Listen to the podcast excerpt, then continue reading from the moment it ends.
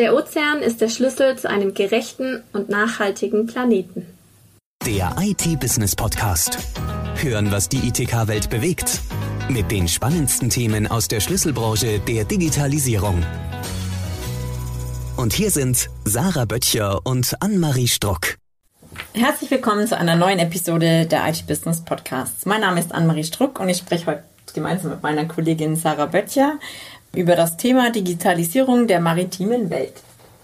Genau, und eigentlich ist so ein Thema wie die Gesundheit der Weltmeere vielleicht in gerade der aktuellen Zeit ein bisschen untergegangen oder an den Rand gerückt. Doch die Ozeangesundheit ist mit ähm, unserer menschlichen Gesundheit stark verknüpft. Das haben auch schon die Vereinten Nationen erkannt und äh, vergangenes Jahr eine Dekade der Meereswissenschaften ausgerufen. Das ähm, eingangs oder unserem Podcast vorangestellte Zitat ähm, findet sich auf der Webseite der United Nations Decade of Ocean Science for Sustainable Development oder kurz auch Ocean Decade wieder. Und diese Ocean Decade setzt sich dafür ein, die Bemühungen zu unterstützen, den Kreislauf des Rückgangs der Meeresgesundheit umzukehren und Meeresakteure auf der ganzen Welt hinter einem gemeinsamen Rahmen zu versammeln, um eben verbesserte Bedingungen für eine nachhaltige Entwicklung des Ozeans sicherzustellen. Also Sarah, das Thema ist wirklich cool und ähm, Nachhaltigkeit, da bin ich eh voll bei dir. Und ähm, natürlich, ähm, ich denke, über die Ozeane wissen wir noch ziemlich wenig, ähm, wie wichtig sie für uns sind, aber wir sind ein IT-Podcast. Was, was hat das mit IT zu tun? Berechtigter Einwand. ähm, ja, also wie auch alles in Wissenschaft, Industrie und Gesellschaft braucht die sogenannte Blue Economy einfach Daten.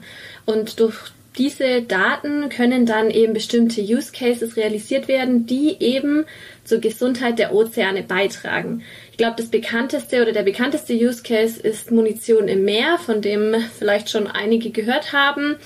Aber da gibt es auch noch weitere wie Internet of Underwater Things oder biologischer Klimaschutz oder Offshore Wind.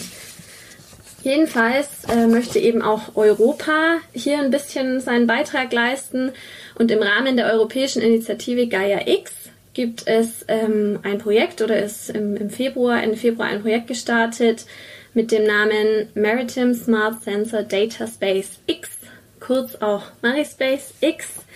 Und hier geht es eben darum, mit diesen Use Cases den Klimawandel zu stoppen, Windkraft auszubauen und all diese Digitalisierungsprojekte im Meer zu realisieren. Ja, und darüber sprechen wir heute mit zwei sehr wichtigen Initiatoren. Und zwar in dieser Episode des Podcasts haben wir mit dem Initiator und Koordinator, dem Kieler Unternehmen North.io und dem Projektleiter, dem Cloud-Anbieter Ionos über eben Marispace X gesprochen. North.io CEO Jan Wendt gibt uns tiefere Insights in die Ziele und Herausforderungen von Marispace X und Rainer Streter, von Ionos ähm, bringt uns die unterschiedlichen Use Cases näher und erklärt auch die Rolle des Cloud-Anbieters innerhalb des Projekts. Ja, Herr Wendt, schön, dass Sie sich heute die Zeit genommen haben für unseren IT-Business Podcast. Wir haben ja ein ganz spannendes Thema und zwar Marispace X. Aber vielleicht ja vorab könnten Sie vielleicht einfach mal erklären, was ist denn Marispace X ja, Marispace X ist eines der tatsächlich geförderten äh, Gaia-X-Projekte, ähm, die in dem ähm, Call des äh, BMWK, jetzt des Bundeswirtschaftsministeriums, auch eine Förderung erhalten haben in Gesamtwert von knapp äh, 9,5 Millionen Euro. Und unser großes übergeordnetes Ziel mit Marispace ist im Prinzip die Digitalisierung unserer maritimen Welt.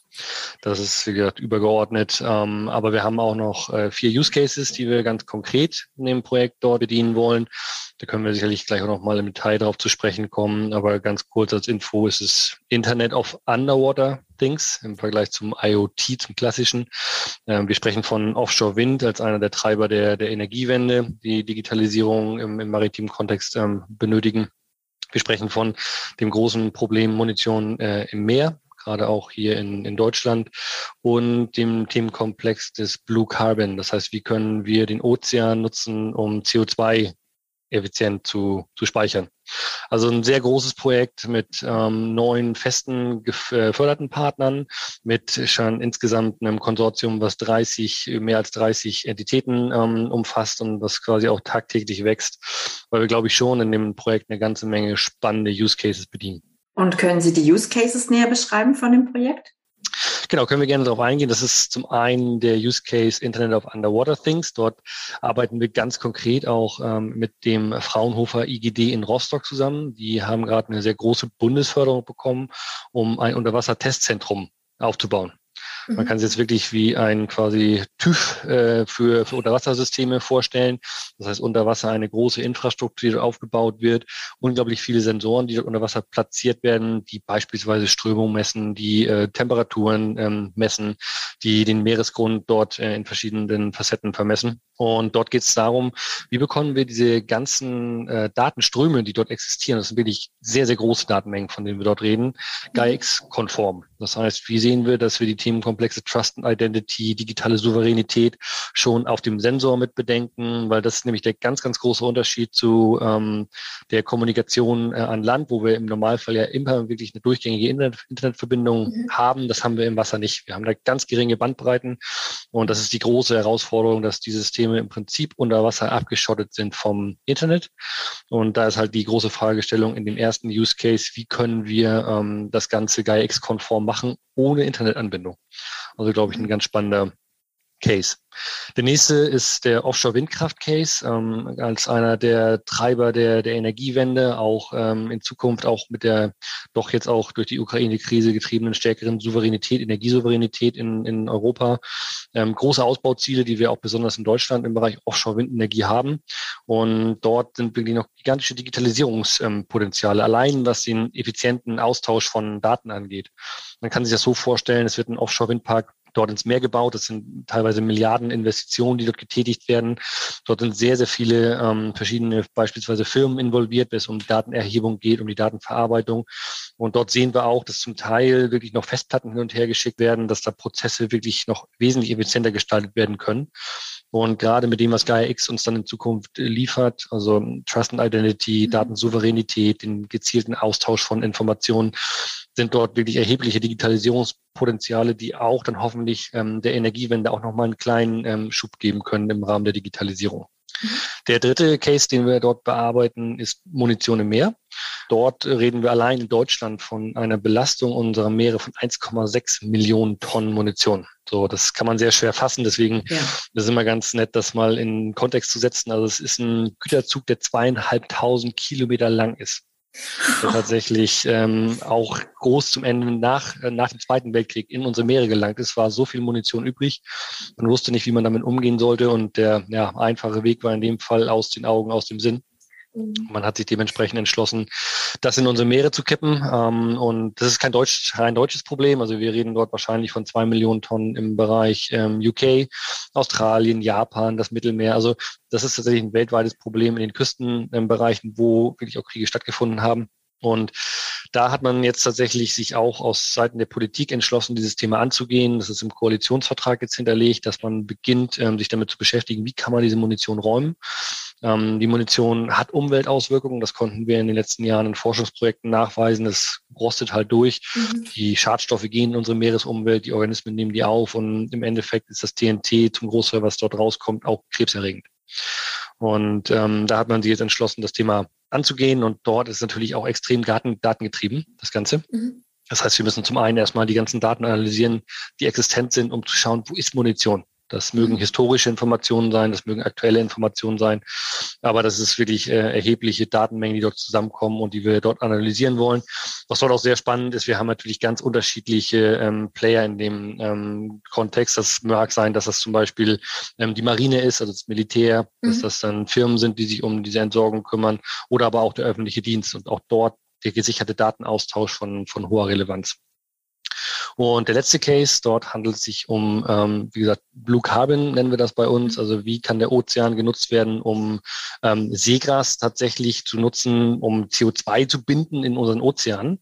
Das ist ein ganz mhm. spannendes Projekt, wo wir ähm, tatsächlich dahin gehen wollen, ähm, zu schauen, wie kann man Satellitendaten nutzen, zusammen mit Unterwasserdaten. Das heißt, in mhm. den äh, küstennahen Zonen hat man die Möglichkeit, halt mit Satelliten bis zu fünf Meter ähm, in der Ostsee zum Beispiel ins Wasser zu gucken.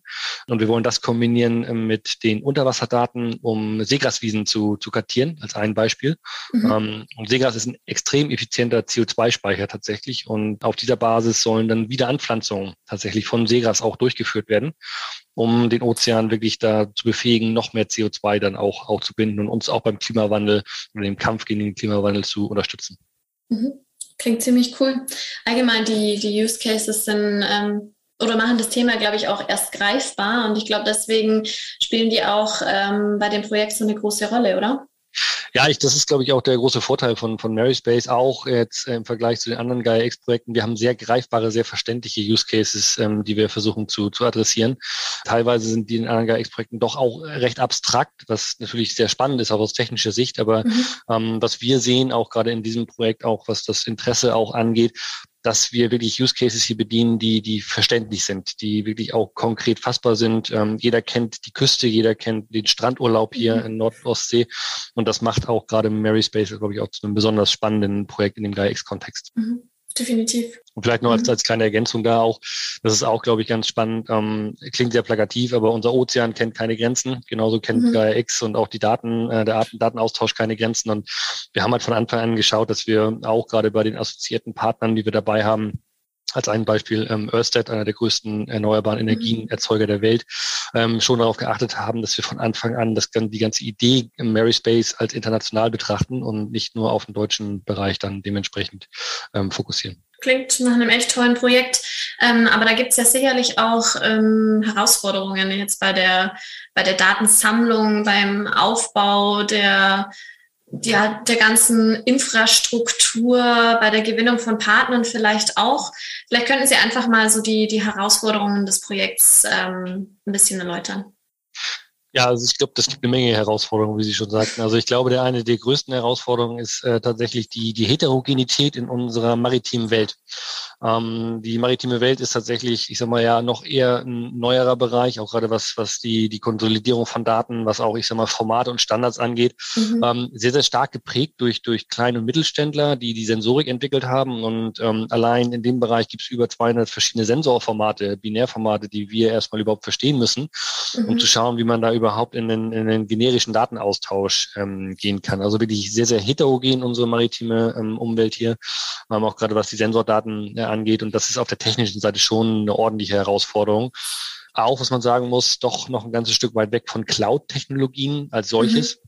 Das heißt, auch eins unserer Ziele in dem Projekt ist tatsächlich ein, ein Maritime Cloud Native Datenformat zu, zu entwickeln, mhm. um halt dieser Rechner, dieser, dieser, des Datenwachstums einfach Rechnung tragen zu können. Also da haben wir vielleicht auch, das ist auch ganz spannend, auch eine Herausforderung, die Datenakquise im Meer wird immer schneller, wird immer größer, mhm. die Datenmengen steigen, wie natürlich in allen Bereichen aber auch gerade im Meer ganz exponentiell an. Also wir haben jetzt, ähm, momentan ist es heute noch so, man mietet sich ein Schiff, fährt raus, macht seine Vermessung. Mhm. Ähm, in Zukunft wird es aber darauf hinausgehend laufen und da laufen die ersten schon teilweise produktiven Tests mit autonomen Systemen, also mhm. autonome Unterwassersysteme, ähm, die man sich so wie Torpedos quasi vorstellen kann, die durchs Wasser dann, dann fahren und Daten aufnehmen, bis hin dann im nächsten Step zu Schwarmsystemen, die halt auch einfach unglaubliche Mengen an Daten dementsprechend ähm, aufnehmen. Und da haben wir einen erheblichen Datendruck in dem ganzen Bereich und diesem Datendruck müssen natürlich auch irgendwie Herr werden können mhm. auf der Datenprozessierungsseite. Und ich glaube, das ist eine der zentralen Herausforderungen, die wir da auch haben. Und äh, Sie haben es ja gerade nochmal anklingen lassen zu den, ähm, zu den Zielen. Was sind denn so die übergeordneten großen Ziele von Marie SpaceX? Ja, also die übergeordneten großen Ziele sind tatsächlich erstmal überhaupt ein, einen zentralisierten Austausch von Daten zu, zu realisieren. Also, ähm, also ein Beispiel, jeder Punkt in der Ostsee ist sicherlich 20 Mal vermessen worden schon, aber das äh, schlummert dann in Datensilos, beispielsweise bei Behörden, beispielsweise dann dementsprechend bei Forschungsinstituten oder auch bei privaten Firmen. Und dieser Open Data, dieser Data Sharing Approach, den in die maritime Domäne zu bringen. Ich glaube, das hat einen unglaublichen Wert, wenn man sich wirklich Doppel- und Mehrfachmessungen sparen kann, weil man Daten anders in Wert setzen kann. Momentan ist es meistens so, ein Datensatz beantwortet eine einzige Fragestellung, weil er spezifisch dafür aufgenommen wird. Aber dieser Datensatz könnte 100 andere Fragestellungen beantworten.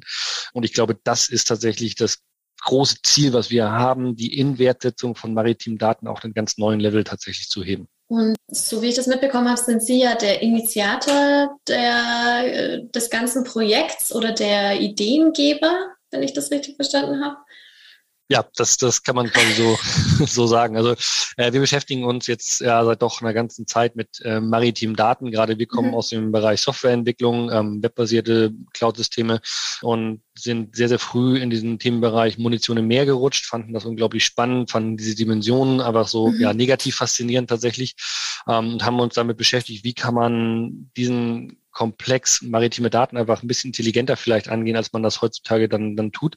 Mhm. Ähm, haben dann auch in 2019 mit der True Ocean ein maritimes Datenspin-Off gegründet, was sich wirklich explizit nur mit ähm, Maritime Data ähm, as a Service und Big Data as a Service dort beschäftigt. Und als wir dann von GaiaX gehört haben und auch von der Ausschreibung des BMWK gehört haben, war es eigentlich für uns sofort klar, okay, das ist einfach ein unglaublich spannender Case. Mhm. Und mit dem, was, was Gaia X uns äh, in Zukunft dann auch wahrscheinlich bieten wird, werden wir sehr viele Probleme lösen können. Gerade mhm. dieses Thema Trust and Identity und Datenaustausch ist immer noch ein großes Problem, auch in der, gerade in der maritimen Domäne, weil die Datenaufnahme unglaublich teuer ist. Das ist mhm. im Vergleich auch zu, zu ähm, ja, landbasierten Systemen oder auch zu Industrieprozessen, wo ich mehr oder weniger einen Sensor dazwischen hänge, ähm, ist es bei uns eine ganz andere Welt. Also da muss man ein Schiff mieten, was 100.000 Euro am Tag kostet, was rausfährt, Daten aufnimmt, was schlecht Wetter hat. Und ähm, dort sehen wir halt wirklich diese gigantischen Potenziale und haben dann gesagt, okay, ähm, wir haben eine Menge Connections tatsächlich in den verschiedenen Bereichen hier der maritimen Domäne unser Ziel auch ganz klar, dass wir auch gemeinschaftlich daran arbeiten, als, als Norddeutschland, als ganz Deutschland und nicht ähm, wie in der maritimen Meerestechnik dann doch häufig, ich sag mal, ein Konkurrenzdenken zwischen Standorten mhm. haben. Wir haben bewusst hier die großen Standorte Kiel und Rostock zusammengeführt mit dem Fraunhofer IGD in Rostock, dem, dem Geoman der Universität und uns hier in Kiel, ähm, um wirklich gemeinschaftlich an diesem Themenkomplex zu, zu arbeiten, weil wir wirklich sehen, dass die maritime Domäne so gigantische Potenziale auch für Wertschöpfung ähm, bietet mhm. und die mhm. Transformation der maritimen Domäne, wenn man sich diesen klassischen Schiffbau jetzt anschaut, in den Digitalisierungsbereich ähm, doch da auch nur gemeinschaftlich ähm, gelöst werden kann. Und ähm, Sie haben ja schon ein paar Partner genannt. Äh, welche Rolle spielt denn North.io im Rahmen von Marispace X? Ja, also wir sind ja quasi mit, mit zwei Entitäten dabei. Das ist zum einen die, die North.io. Ähm, unsere Rolle ist so ein bisschen der, der Integrator in dem ganzen Kontext ähm, zu sein, natürlich auch der Technologiegeber in vielen Bereichen und wir beschäftigen uns natürlich ganz intensiv mit dem Use Case Munition im Meer. Ähm, wir entwickeln das äh, Munitionskataster, ähm, was weltweit Munitionsdaten im Prinzip sammelt und ähm, wollen das Ganze natürlich auch in einen GAIX-Kontext bringen, weil wir dort sicherheitskritische Daten haben.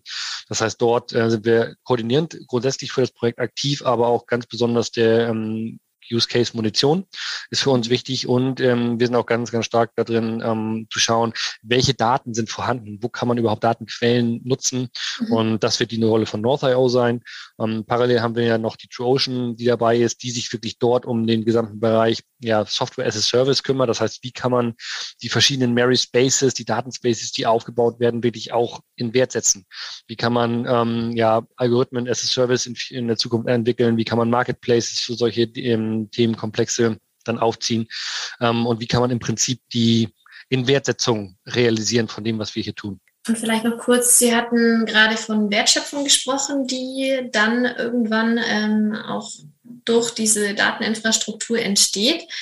Haben Sie denn da vielleicht Ideen, ähm, was für neue Wertschöpfung entstehen kann oder welche neuen Geschäftsmodelle da entstehen kann, wenn man so mal ein bisschen äh, in die Zukunft oder in die Glaskugel vielleicht blicken kann? Ja, also ich kann dir unsere perfekte Welt vielleicht mal erklären, wo wir ganz gerne ähm, also das, die, die perfekte Welt in dem Ganzen ist, also zum einen vielleicht noch ein Wort vorweg, ähm, Mary Space ist industriegetrieben. Also ganz klar, mhm. wir haben Wissenschaft mit dabei und das ist extrem wichtig, Wissenschaft dabei zu haben. Aber ähm, das Ziel war ganz klar, wir wollen Produkte generieren, die auch eingesetzt mhm. werden. Und deswegen haben wir uns da sehr industriezentrisch tatsächlich doch dann auch ähm, äh, aufgestellt mit Wissenschaftspartnern dabei, weil die auch immer Input liefern. Und unsere perfekte Welt kann man sich folgendermaßen vorstellen. Ähm, es wird unterschiedliche Mary Spaces geben, also Multicloud. Ähm, auf der Ionos Cloud wird beispielsweise ein Mary Space liegen, auf Azure wird ein, ein Mary Space mhm. liegen. Dann wird es aber auch lokale Mary Spaces geben, weil wir wissen, dass es doch auch noch immer den Themenkomplex Sicherheit und Cloud ähm, mhm. äh, Themenkomplexe gibt. Das heißt, wir haben verschiedene Mary Spaces. Auf der Software as a Service Ebene schalten wir im Prinzip dann für eine bestimmte Fragestellung diese Mary Spaces zusammen, fragen mhm. ab, was für Daten sind jetzt explizit in diesen Mary Spaces quasi vorhanden, suchen uns dann aus unserem Marketplace den spezifischen Algorithmus, den vielleicht auch ein Drittanbieter dann ähm, entwickelt hat, haben das Paket aus Daten und Algorithmus und fragen dann im Prinzip die Ressourcen ab. Das heißt, welche Cloud kann uns zum jetzigen Zeitpunkt gerade die günstigste Processing-Pipeline ähm, ähm, dann, dann schaffen und kann uns ein Datenprodukt generieren, was wir dann im Prinzip in, in Wert setzen können was wir auch sehen, äh, Geschwindigkeit, ein ganz, ganz großes Thema. Das heißt, wir müssen diese Geschwindigkeit ähm, erhöhen, die teilweise noch durch manu manuelle Prozesse hier auch bei uns in der maritimen Domäne da ist, um einfach noch stärkere und noch schnellere Entwertsetzungen ähm, umsetzen mhm. zu können. Das ist die perfekte Welt. Da haben wir jetzt die nächsten, nächsten drei Jahre Zeit, um da ein bisschen dran, dran zu arbeiten. Und ich glaube, dass wir tatsächlich auch da wirklich schnell auch was auf die Beine, Beine stellen können. Mhm. Okay, die, die Zeitvorgabe, die interne sind quasi drei Jahre oder wie ist es mit den Fördergeldern? Die haben Sie ja jetzt erst auch ausgeschüttet bekommen, richtig? Genau, also ist das ganze Projekt Mary Space als solches geht drei Jahre, aber ah, ähm, mhm. die Intention von Mary Space ist natürlich, dass äh, mhm. das Ganze dann dementsprechend halt auch weit über das Forschungs- oder Förderprojekt ähm, hinaus dann am Leben mhm. zu, zu halten. Da arbeiten wir jetzt schon dran, weil das Interesse einfach tatsächlich auch mhm. aus der Industrie und, und Forschung so groß ist, das zu tun. Ähm, deswegen äh, in der interne Zeitline sogar noch sportlicher als die drei Jahre, da werde ich nicht allzu viel schon, schon erzählen, um nicht zu viel Druck äh, zu generieren.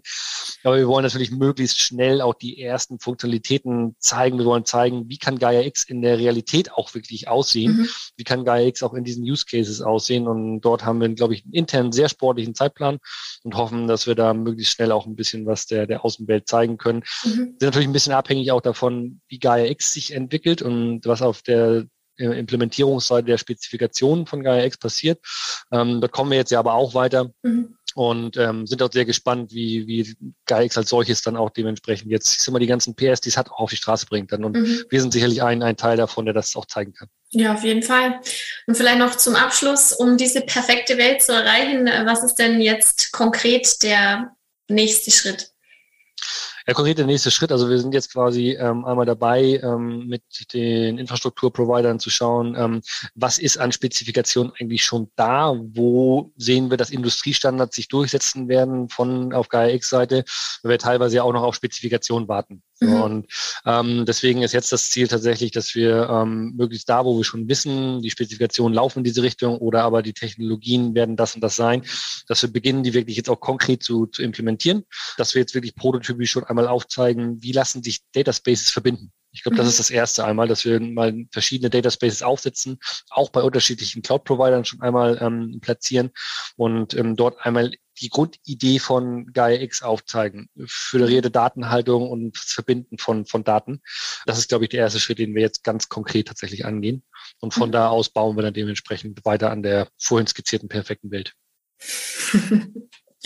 Klingt super. Dann hoffen wir, dass äh, die perfekte Welt den internen Zielen entsprechend schnell Realität wird und dass alles so klappt, wie Sie ähm, das gerne möchten. Und ähm, wir finden, dass es ein super tolles Projekt ist. Das ist mega spannend und ähm, genau wünschen da noch weiterhin viel Erfolg. Vielen, vielen Dank. Das Gespräch mit Herr Wendt hat uns ja schon mal einen gut, richtig guten Einblick in das Projekt gegeben. Grundlage für Mari SpaceX ist jedoch eine Cloud-Infrastruktur und die stellt Ionos. Deshalb haben wir zusätzlich mit Rainer Streter, Senior Vice President Cloud Services and Global Platform Hostings bei, Ionos gesprochen. Herr Streter, vielen Dank, dass Sie sich heute die Zeit genommen haben. Mari SpaceX ist eines von sechs Projekten des Gaia X Förderwettbewerbs, bei dem Ionos beteiligt ist. Können Sie uns aus Ihrer Sicht erklären, worum es bei dem Projekt geht? Ja, gerne. Also vielleicht mal zwei Facetten des Projektes. Das Projekt hat natürlich einen äh, sehr nerdigen Anteil. Ähm, und ich glaube, die Sexen des Projektes liegt darin, dass es nicht nur diesen gibt, sondern es gibt auch die sogenannten Use Cases, also die Anwendungsfälle, die das ganze Projekt im sehr ergreifbar machen, sehr tangible machen für, für ganz viele Menschen und natürlich auch viele Dinge adressieren, ähm, die wir, glaube ich, in, in, in, der Mehrzahl alle irgendwie unterschreiben. Die Use Cases fangen wir damit mal an, weil die natürlich, äh, glaube ich, ein guter, guter Einstieg in das Projekt sind. Ähm, ist sicherlich keine wissenschaftliche Definition, weil natürlich in solchen Projekten solche Use Cases sich auch entwickeln. Und wir sehen gerade seit dem Start des Projektes, dass es eine unglaubliche Gravitation entwickelt und ähm, wir sogar mehr assoziierte Partner nach dem Projektstart, also nach dem Projektzuteilung äh, gewonnen haben, wie denn, äh, als wir das Konsortium gebaut haben. Also durch die Bekanntgabe, sicherlich auch durch die Medien ähm, hat das noch einen gewissen äh, Schneeballeffekt generiert. und wirklich große Konzerne, die dazugekommen sind. Also wir reden nicht über mhm. Startup-Companies und wir reden wirklich über Fortune 500 Konzerne. Das ist total klasse. Wir wollen auch dabei sein. Wir wollen auch mit äh, äh contributen. Aber die Use Cases, glaube ich, die spannenden, die es plastisch machen, da kommt natürlich der erste, diese Munition im, im, im Meer. Das hat jetzt, ich glaube, es ist relativ klar. Ich meine, 1,6 Millionen Tonnen Munition kann man nicht ernsthaft irgendwie in den Seen liegen lassen. Äh, zumal die anfängt gerade nicht nur durchzurosten, sondern mittlerweile auch die explosiven Stoffe ins Meer reinkommen. Wir können mittlerweile sogar wissenschaftlich nachweisen, dass in dem im Wasser sich diese, diese explosiven Stoffe befinden. Das ist natürlich irgendwie, äh, keiner möchte irgendwie Fisch haben, wo irgendwie Munition äh, im, im Fischfleisch drin ist. Deswegen ähm, glaube ich, ist das sozusagen der, der, der, derjenige, wo jeder sagt so, oh, erstmal wow, ja, hätte ich nie geglaubt, mhm. als Projekt Millionen Tonnen, hätte mich vorher jemand gefragt, ich gesagt, naja, da gibt es vielleicht noch zwei, drei Irrläufer drin, aber 1,6 Millionen Tonnen ist natürlich substanziell. Das zweite ist natürlich Windkraft äh, offshore, weil wir alle im Grunde genommen natürlich schon gelernt haben, ja, so ein Windkraftwerk, glaube ich, weiß jeder, das ist, äh, das ist Teil der Energiewende. Äh, wir werden Windkraft in, in Deutschland brauchen. Äh, Sonne alleine legt man gerade aktuell, ist jetzt nicht so immer äh, super präsent. Ähm, wir brauchen also Windkraft. Ähm, das Windkraftrad direkt neben dem Haus stehen haben möchten auch nicht die meisten. Ja, und Offshore ist natürlich dann eine mögliche Alternative. Ähm, allerdings ist äh, Offshore-Windparks natürlich nicht gerade die kostengünstigsten äh, Windkrafträder, die wir haben. Ähm, und äh, ein Beispiel, das hängt unter anderem damit zusammen, ähm, dass natürlich diese, diese äh, Windkrafträder in der, Regel 30 Jahre stehen. Äh, die haben Wartungsintervalle und wenn man dort immer hinfährt, äh, kostet das ein unglaubliches äh, Investitionsvolumen in, in den Betrieb dieser Windkrafträder. Äh, da haben wir heute Technologien, die wir heute auch anwenden. Ich, meine, ich weiß, heute bringen wir viele unsere Autos noch irgendwie alle zwei Jahre brav zur Inspektion oder jedes Jahr. Und äh, dann werden so Standarddinge gemacht. Aber am Ende des Tages fährt man ja nicht leider zur Inspektion, wenn das Auto wirklich zur Inspektion muss, also was hat, sondern man fährt dann zur Inspektion, ja, wenn irgendwie mal wieder ein Jahr um ist. Eigentlich wäre es ja cleverer, im Grunde genommen dann irgendwie in die Werkstatt zu fahren, wenn was mit dem Auto ist. Das ist bei Windkrafträdern genauso. Ja, wir haben heute die Möglichkeit, wir nennen das Predictive Maintenance, wo wir im genommen über die ganzen Sensorik in den Windkrafträder, die stecken voll Sensorik, ähm, natürlich sehr gut rausfinden können, wie es die Windkraftanlage gerade geht. Wir müssen nicht immer dann vorbeifahren, wenn sowieso alles gerade in Ordnung ist, ähm, sondern man kann dann hinfahren. Das, das senkt die operativen Kosten natürlich äh, immens. Das ist so ein zweiter Use Case. Der dritte Use Case war äh, auch einer, der für mich ein bisschen überraschend war, äh, spielt auf das äh, Thema, auf das Thema ähm, CO2-Einsparung, Decarbonation ein wir versuchen natürlich jetzt gerade eine Menge Wege zu finden, CO2 zu binden. Also irgendwie persistent zu, binden, aus der Atmosphäre zu binden. Und eins der äh, Möglichkeiten, das zu tun, sind äh, Mikrophyten. Seegras ist eins der Pflanzen, die das kann. Die wechseln überall. Und äh, spannend ist natürlich dann durch die Technologie, die wir heute haben, die Gegenden rauszufinden in den Gewässern, wo Seegras Grunde dann eine vernünftige Chance hat äh, zu wachsen und dann CO2 zu binden. Ähm, und sie bindet es wirklich äh, äh, in, in, einer hervorragenden Art und Weise. Ähm, ganz natürlich ohne irgendwelche äh, zusätzlichen Chemie, die wir da brauchen, oder ohne zusätzliche nicht nachhaltigen Verfahren. Ich glaube, das vierte Use Case, der jetzt reinkommt, es gibt eine ganze Reihe weiterer, aber einen, den ich vielleicht noch erwähnen möchte, das ist unglaublich, wie viel Energie und wie viel Treibstoff wir für die Schifffahrt brauchen im Augenblick. Ähm, ja, wir, wir, transportieren unglaublich viel Güter momentan im Schiffsverkehr. Das sind riesige Flotten, die da am Start sind. Hätte auch kaum jemand gedacht. Bei der Luftfahrt machen wir es schon länger, dass wir die Strömung in der Luft analysieren und gucken, wo sind denn Strömungskorridore und natürlich die nutzen. Die Jetstreams sind die bekanntesten, aber es gibt noch viel, viel weitere, detailliertere Analysen von Luftströmung und die Flugzeuge nehmen im Grunde genommen sowohl in der Flughöhe als auch natürlich in der, auf dem Fluglevel, auf dem Flight Level sozusagen, so heißt es, äh, nehmen sie im Grunde genommen den Weg, der im Grunde genommen wenigsten Gegenwind hat. Die Schiffe machen das Großteil auch, diese großen Meeresströmungen kennen wir auch, aber was sie nicht tun heute ist, dass sie die sogenannten Microstreams, also die, die kleinen Strömungen, die verwenden. Und mit kleinen meinen wir einige hundert Kilometer auf dem See. Also wir meinen da nicht irgendwie einer, der mal so für zwei Sekunden da ist, das lohnt sich für einen Tanker nicht. Wir reden schon über, bei Micro reden wir da schon über ganz andere Größenordnungen auf den, auf den Ozeanen.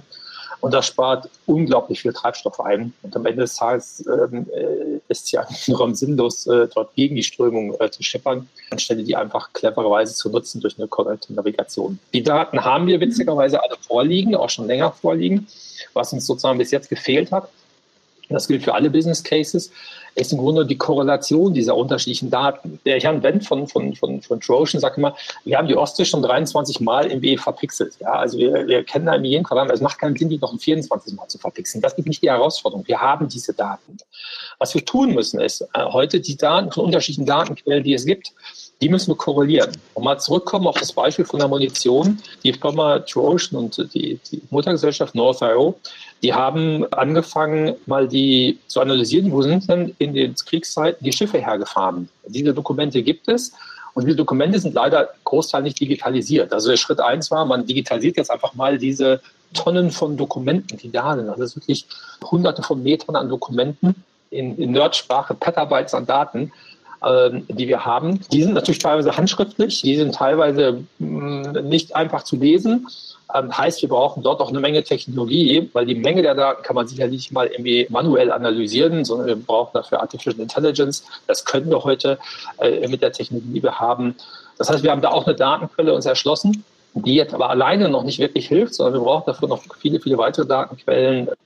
Und wieso hat sich Ionos genau an diesem Projekt beteiligt? Weil ich meine, es gab ja noch mehrere Projekte in dem Förderwettbewerb. Ähm, es gab viel, viel mehr, die bei uns angefragt haben und gesagt haben, hey, habt ihr nicht Lust mitzumachen, Konsortialpartner, mhm. wir brauchen irgendwie noch Cloud-Technologie und wir brauchen hier einen Technologielieferanten für A, B und C. Und wir haben dann von den ganzen Anfragen, haben wir dann gesagt, wir können, wir, wir machen jetzt 20. Ein paar haben wir aussortiert, weil es einfach nicht unserer DNA und unserer Wertvorstellung verspricht, dort was zu tun. Ein paar haben wir aussortiert, weil sie einfach ähm, nicht finanzierbar waren, aus unserer Sicht nicht darstellbar waren. Aber wir haben uns geeinigt, komm, wir machen irgendwie bei einem Subset von den Projekten, die angefragt haben, bei 15, da machen wir als, als Partner mit. Aber 15 Projekte haben wir gemacht. Und wir haben dann gedacht, so, naja, ähm, wenn da so ein paar hundert Projekte eingereicht werden, dann kriegt man nachher so einen Zuschlag für ein bis zwei und haben uns darauf vorbereitet, ein bis zwei Projekte zu machen. Bei Marispace hatten wir schon ein bisschen geliebäugelt, deswegen sind wir da auch als Konsortialführer mit eingestiegen. Das hat zwei Aspekte gehabt. Zum einen natürlich die äh, True Ocean als Startup Company äh, natürlich alleine so ein Projekt nicht stemmen kann. Und wir gesagt haben, das ist so cool, das Zeugs, das Projekt. Und wir glauben auch, dass es Impact generiert und über die Ziellinie kommt. Also das wird die drei Jahre durchhalten. Und zwar deswegen, weil die Beteiligten im Projekt drin sind, so ein Leuchten in den Augen haben, ja, wirklich so überzeugt war, dass, ich glaube, dass es einfach funktioniert, dieses Projekt. Und wir haben in der IT schon viele Projekte scheitern gesehen. Und vor allen Dingen wird es auch funktionieren nach der Förderzeit, weil deswegen macht eine Ionos das. Sie macht das nicht wegen diesen 36 Monaten Fördergeld, aber auch für diese Projektdauer dort. Ja, das ist im Grunde genommen nicht, nicht das Ziel, sondern das Ziel ist, dass wir am Ende des Tages auf unserer Infrastruktur, also auch die, die, die Qualität und auch die Möglichkeiten unserer Infrastruktur nutzen, solche Business Cases zum Fliegen zu bringen, war natürlich klar. Am Ende des Tages, wenn der Use Case nachher fliegt, dann wird natürlich auch unsere Infrastruktur gebraucht werden. Also Ionos stellt quasi die Cloud-Infrastruktur bereit, auf der dann die Use Cases bzw. die Lösungen entwickelt werden. Ja, also auch, sind drei, drei Aspekte, die man da hervorheben kann. Das eine ist wirklich diese Infrastruktur und die im Grunde genommen äh, DSGVO-konform, äh, aber auch GAIX-konform, sobald wir im Grunde genommen diese GAIX-Konformität am Ende des Tages auch greifbar haben. Ja, mhm. äh, Gerade zu Anfang, das GAIX-Label nennen wir das, äh, gibt, da wird es drei Labels, äh, Artstufen geben. Äh, und wir werden natürlich schauen, dass wir sozusagen natürlich unsere Infrastruktur, weil sie im Grunde genommen nicht nur in Deutschland im deutschen Rechtszentrum läuft, sondern weil sie auch in Deutschland entwickelt worden ist, und zwar komplett der ganze Stack, werden wir äh, natürlich auch gucken, dass wir dort äh, die entsprechenden GAIX-Labels bekommen, also GAIX-Zertifizierung. Das ist auch Teilbedingungen von diesen allen, allen Projekten gewesen. Also das, das sind ja GAIX-Leuchtturmprojekte und mhm. entsprechend ist natürlich die Idee nicht nur zu zeigen, welchen Mehrwert GAIX bringt diese Projekte, sondern natürlich auch zu zeigen, dass diese kompletten Projekte GAIX-compliant, also GAIX-konform sein können. Also Infrastruktur, GAIC-Konformität. Und der dritte Aspekt ist dieses Data Space-Thema. Äh, äh, also Data Spaces zu bauen. Äh, einfach, weil es auch eine Schlüsseltechnologie ist, die ja sektorübergreifend ähm, tragen wird. Und wir im Grunde genommen an dem aktuellen Ansatz, diese IDSA-Technik zu, zu, zu, nutzen, dafür erstmal glauben und den im Grunde genommen auch in sehr vielen Projekten vorantreiben und auch als Teil unserer äh, Weiterentwicklung Lösung sehen. Wir sind Mitglied sowohl nicht nur bei GAIX, sondern auch im, im IDSA um das im Grunde genommen in die richtige Richtung vorwärts zu treiben. Ich meine, bis jetzt hat man da fünf, sechs Jahre lang diese Referenzarchitektur entwickelt, die ist super cool. Das ist äh, eine, wirklich eine klasse Architektur geworden. Aber erstens muss man dafür sorgen, dass diese Architektur jetzt auch GAIX-compliant wird, weil mhm. das, man hatte nicht GAIX im, im Kopf, als man die Architektur gebaut hat. Und das Zweite ist, ähm, ähm, wenn man solche Architekturen hochskalieren will, dann macht es manchmal Sinn, dass auch ein Cloud-Provider, der eine gewisse Größe hat, darüber guckt und dafür sorgt, dass die auch hochskalieren, ähm, weil so Konzepte, Papier skaliert erstmal nicht. Und die Implementierung, die wir im Augenblick sehen, die sind jetzt auch äh, noch, nicht, äh, noch nicht alle ausgereift. Aber wir haben im Augenblick zusammen mit einem Partner von uns äh, eine der besten Technologien oder die besten Technologieansätze, die wir jetzt gerade weiterentwickeln für diese Projekte. Und da bin ich davon überzeugt, dass das wirklich die Grundlage für ganz, ganz viele Datenräume Data Spaces wird, nicht nur für die, die wir hier entwickeln.